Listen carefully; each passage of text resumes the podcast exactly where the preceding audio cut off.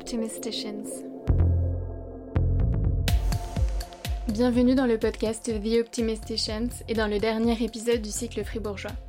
Aujourd'hui, nous allons découvrir trois personnes qui s'engagent pour un accès gratuit aux informations juridiques dans la ville de Fribourg en Suisse. Euh, souvent, ce que les gens cherchent, peut-être plus même qu'un conseil en lien avec, euh, avec leur situation juridique, c'est simplement une oreille attentive en fait. J'aimerais d'abord vous parler de don. Pourquoi donne-t-on?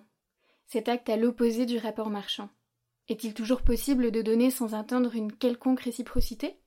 Dans nos vies bien chargées et toutes les injonctions de notre société, où trouver de la place et du temps pour le don Car le don, quand il est autre que purement financier ou matériel, est avant tout un engagement de temps, le don du temps. La possibilité de le mettre en œuvre n'est pas toujours accessible à toutes et tous. S'agit-il dès lors d'un privilège de pouvoir donner son temps à d'autres de manière bénévole? Et comment qualifier ce gage de soi? Et de quelle nature est fait le lien qui unit la personne qui donne et celle qui reçoit?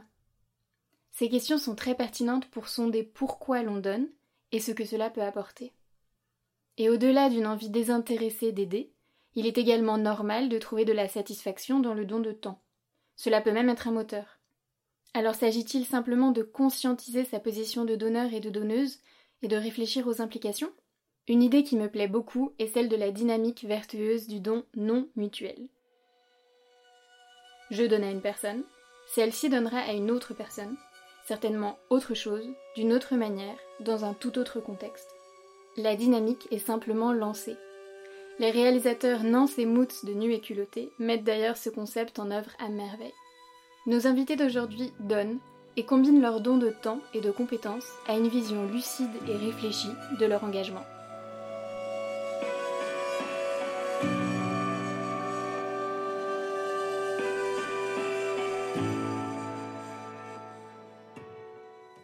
À la permanence, en fait, l'idée c'est d'apporter un soutien aux gens pour les questions juridiques qu'ils auraient, donc on touche un peu à tous les domaines. Et hum, là où on pense que ça a réellement un intérêt, c'est que ben, la justice c'est quand même difficile d'accès les autorités, c'est des machines administratives souvent. Et c'est vrai qu'elles ne parlent pas le même langage que les gens en fait. C'est assez technique, c'est fait par des juristes pour des juristes. Et c'est difficile d'accès, donc on a de la peine à se comprendre. C'est cher en plus, souvent. Et la permanence juridique, elle se retrouve un peu là entre deux. En fait, on fait le pont entre euh, ces autorités et les gens qui doivent y recourir. Et c'est vrai que c'est un exercice pas évident. On s'est rendu compte que ça requiert de bien comprendre la matière quand même pour pouvoir la saisir, la traduire et pour pouvoir faire en sorte que les gens la comprennent.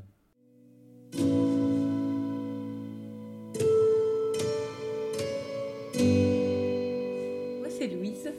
Euh, ça fait environ un an et demi que je suis à la PJB. Puis ça fait un an que j'assure le secrétariat. C'est une asso que j'adore maintenant, que je connais bien et j'aime beaucoup les gens qui sont là. Ça me fait plaisir d'être euh, avec eux et ça me fait surtout aussi plaisir de pouvoir un peu euh, aider ceux qui ont des questions juridiques et qui ne peuvent pas forcément y répondre. D'ailleurs, nous ne pouvons pas toujours, mais on essaye. Alors, ben, moi, je m'appelle euh, Nolan, euh, j'ai 26 ans maintenant. Euh, donc oui, j'ai fait des études de droit parce que je trouvais que ça avait ce côté un peu passionnant et technique, assez pointilleux. Mais je me suis rendu compte, surtout en venant ici à la PJB, qu'on a aussi un côté humain et où on peut apporter quelque chose socialement. Et du coup, moi, c'est Thibaut. Euh, j'ai fait des études de droit aussi parce que je pensais que c'était un domaine qui touchait un peu à tout et j'avais cette envie d'être polyvalent. Et c'est vrai que euh, ça m'a apporté cette polyvalence. Sans doute, par contre, c'était beaucoup d'investissement aussi. Donc j'ai pris beaucoup de temps pour ça et arrivé à un certain moment, j'avais envie de, de mettre en œuvre ce savoir que j'avais accumulé. Et je pense que euh, la permanence, c'est l'occasion de le faire. On est dans les gens, ça donne vraiment du sens à ce qu'on apprend. Et hum, je regrette absolument pas d'y être. Ça fait maintenant un an que je suis dans la permanence et euh, un semestre que j'assure la présidence. La permanence juridique bénévole de l'Université de Fribourg est née grâce au modèle lancé à l'Université de Genève. Dans l'optique de faciliter l'accès à des informations juridiques pour des personnes qui ne peuvent pas se permettre de faire appel à un service payant, deux étudiantes de l'Université de Fribourg ont donc à leur tour lancé le groupe il y a quelques années. Celui-ci compte aujourd'hui une vingtaine de membres, toutes et tous étudiantes et étudiants dans la faculté de droit de Fribourg. Louise nous explique comment se passent les permanences. Les gens pouvaient passer beaucoup plus librement auparavant parce qu'il me semble qu'il y avait un petit peu moins de demandes. Donc c'était vraiment plus libre, les gens venaient et puis on pouvait répondre à des questions selon ce qu'ils nous apportaient comme euh, documents, comme cas. Mais maintenant, on est passé à beaucoup plus de demandes en fait par semaine. Donc on est obligé d'assurer des rendez-vous. Nous, on est présent euh, quatre soirs par euh, semaine et c'est deux heures à chaque fois. Et mm, on a choisi de prendre les gens à chaque fois une heure parce que comme Thibault l'a expliqué, c'est pas simple en fait de vraiment traduire le droit sur des faits, surtout que nous c'est notre première fois. Entre guillemets, oui, parce que quand on est en cours, c'est toujours très simple. On a des cas où il y a une maison est votant, ça, ça votant, si, ça, ça. Hyper facile en fait, finalement. Enfin, presque. Mais bon, c'est presque facile. Mais là, c'est hyper compliqué parce qu'en plus, les gens, ils savent déjà pas traduire euh, juridiquement ce que sont chaque cas, donc ils peuvent très bien venir nous dire qu'ils pensent que c'est ça, mais en fait, non, il faut tout retraduire. Si on a des rendez-vous, on assure les rendez-vous en priorité. Si on a un peu de temps pour les gens qui viennent en spontané, on les prend en spontané, même s'ils ne sont pas annoncés avant du tout.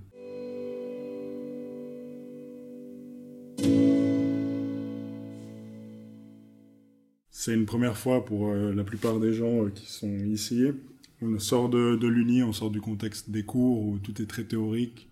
Euh, comme je l'ai dit avant, le droit c'est assez pointilleux. C'est vrai qu'on peut s'amuser sur ce, terrain théorique. On dira, on peut aller chercher le détail, mais c'est aussi important d'avoir des gens en face de nous qui nous expliquent différemment, peut-être avec des lacunes, et puis aussi d'essayer d'appliquer, parce que finalement c'est le but du juriste, c'est pas de rester entre nous et entre euh, savants pour cette matière-là et faire de grands débats. Je pense que c'est aussi important d'avoir ce contact avec les gens et leur apporter quelque chose.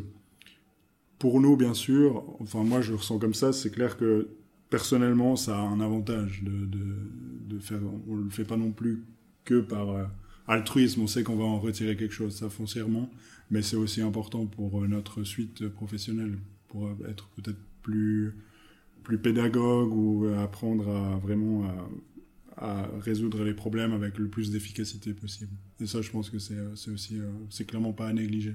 Parfois, moi, dans mes études de droit, j'ai toujours adoré ça, mais j'avais totalement perdu l'humain et des fois, j'avais presque envie de. Je, je comprenais plus vraiment pourquoi je le faisais. Euh, on apprenait des tas de théories, etc. Et ça allait presque trop loin. Je comprenais plus vraiment en fait à quoi j'allais servir. Et puis la permanence, ça m'a aidé à vraiment retrouver mon chemin un petit peu. Et puis euh, avoir des gens qui avaient vraiment besoin de, de toi, quoi. Même si c'était pour discuter, pas forcément de. Bon, si on discute de droit quand même, on est bien obligé. Mais il y a quand même des fois 50% de discussions personnelles où les gens ils se livrent un petit peu et ils peuvent pas forcément le faire euh, avec tout le monde. Et puis nous, on a l'habitude peut-être d'être bien entouré, mais pas tout le monde. Et on se rend compte en fait de situations assez difficiles. Et puis, ben, moi, ça, ça m'aide parce que bien sûr que, comme le dit Nolan, ben, en fait, je crois que quand on s'investit dans une association, il y a toujours le don de soi-même, mais on attend toujours quelque chose quand même de l'autre. C'est toujours un échange. Et puis là, je trouve que ça fonctionne bien en tout cas. Enfin, pour moi, euh, ça fonctionne bien. Don, échange, partage de connaissances. Louise, Nolan et Thibault nous expliquent en quelle société ils et elles veulent croire, quelles valeurs leur sont importantes. En vrai, j'ai l'impression que ce qu'on se doit de compenser, c'est un peu les, les différences qui se font au niveau de l'égalité des chances à la base, parce qu'à l'évidence, on est tous peut-être avec des facultés, des aptitudes différentes, dans un milieu différent, qui offre plus d'opportunités à certaines personnes qu'à d'autres. Et je pense que, que c'est notre devoir à tous de le compenser dans une mesure. Alors bien sûr, on n'arrivera jamais à tout lisser, mais je pense qu'on doit en avoir conscience et qu'on doit se demander chacun dans quelle mesure on peut contribuer à, à réduire cet écart qu'il y a entre les gens.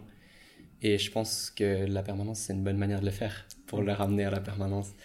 Euh, je pense que mobiliser les facultés qu'on a eu la chance d'accumuler, ou peut-être les connaissances qu'on a eu la chance d'accumuler, pour les mettre au service de ceux qui n'ont pas eu cette occasion-là, c'est une bonne façon peut-être de, de réduire ces écarts qui existent quand même entre ceux qui ont peut-être plus de prédisposition et plus de chance et ceux qui en ont eu un peu moins, du moins un stade de leur vie. Je pense que Thibaut, il a tout dit clairement et bien dit. Le problème du droit, ou, enfin, ou plutôt du système euh, judiciaire ou de la justice, comme on l'a euh, de nos jours, c'est que c'est peu accessible, ou ça devient de moins en moins accessible pour beaucoup de gens. et de proposer ce genre de service euh, gratuit. Alors pas avec les meilleures compétences, c'est clair, parce qu'on reste des étudiants qui, qui apprenons toujours, mais ça, ça, je pense, ça a une plus-value et tu parlais de la société dans laquelle on aimerait vivre et c'est clairement celle où chacun peut faire valoir ses droits sans forcément euh, devoir se saigner pour ça ou, même y renoncer euh, par manque de moyens.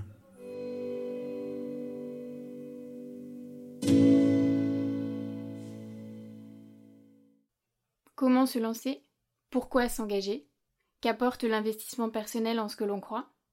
Pour nos trois invités, la réflexion est faite. Je ne veux pas faire mon littéraire, mais j'aime beaucoup Albert Camus et il a cette idée de la révolte.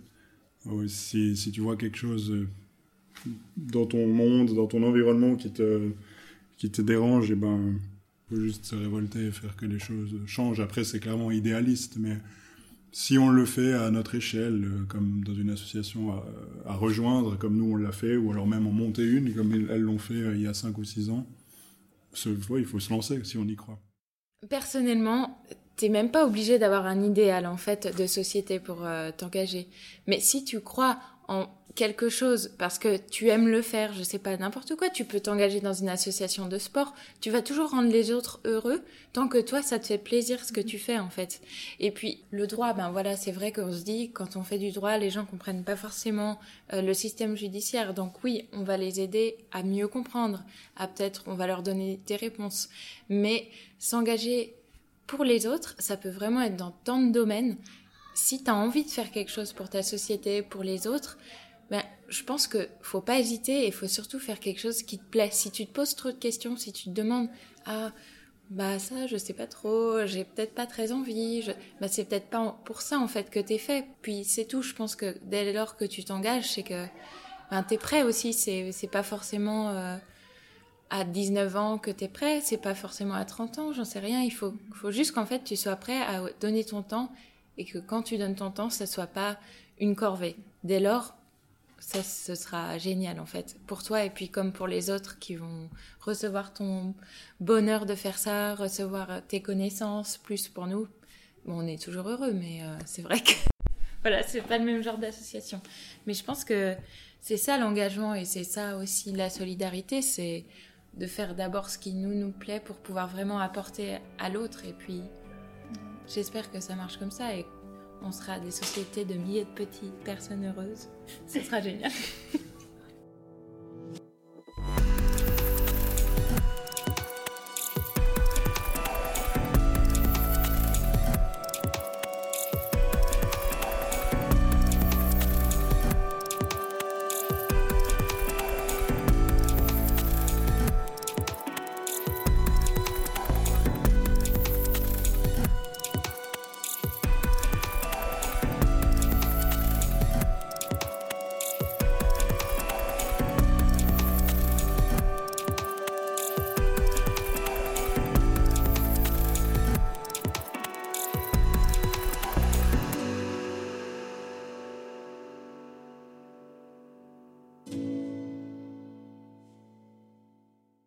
Notre discussion s'est enflammée quand la question à laquelle on n'échappe pas dans ce podcast est arrivée.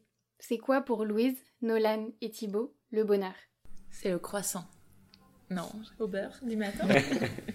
c'est juste.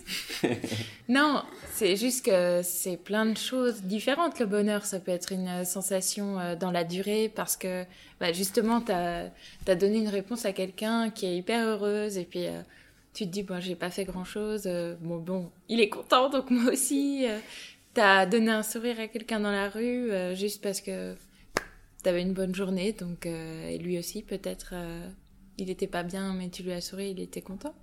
Ça peut être tellement de choses. Je vais faire court, je dirais que je sais pas s'il y a un bonheur ou si on peut être heureux, mais en tout cas on peut tout faire pour pas être dans le malheur et être malheureux. Je suis en train de me remettre tellement en question. Demain, je serai plus le même. C'est quoi le bonheur? J'ai jamais été heureux. Au secours. Je sais pas. Non, mais c'est vrai que le, croissant, je pense qu'il faut rester sur le croissant. C'est une bonne réponse. Le croissant au beurre du matin. Je trouve que c'est tellement fugace. Tu... Enfin, c'est difficile d'être heureux toute ta journée. Mhm, mhm. Ouais. Peut-être après un examen, hmm, t'es heureux.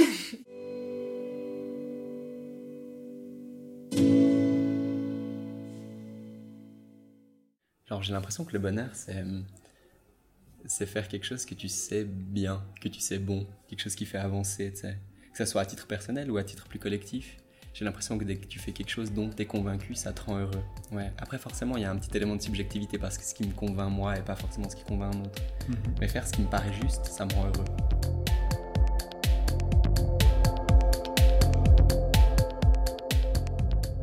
Pouvez trouver les liens de la permanence juridique bénévole de Fribourg en description. Merci beaucoup d'avoir écouté cet épisode. Vous pouvez le partager, le noter, 5 étoiles par exemple, l'envoyer à des amis. Vous pouvez aussi me donner un retour direct sur le site échodelacolline.com, écho au pluriel. Je suis Colline Ardouin et je suis ravie que vous me prêtiez vos oreilles.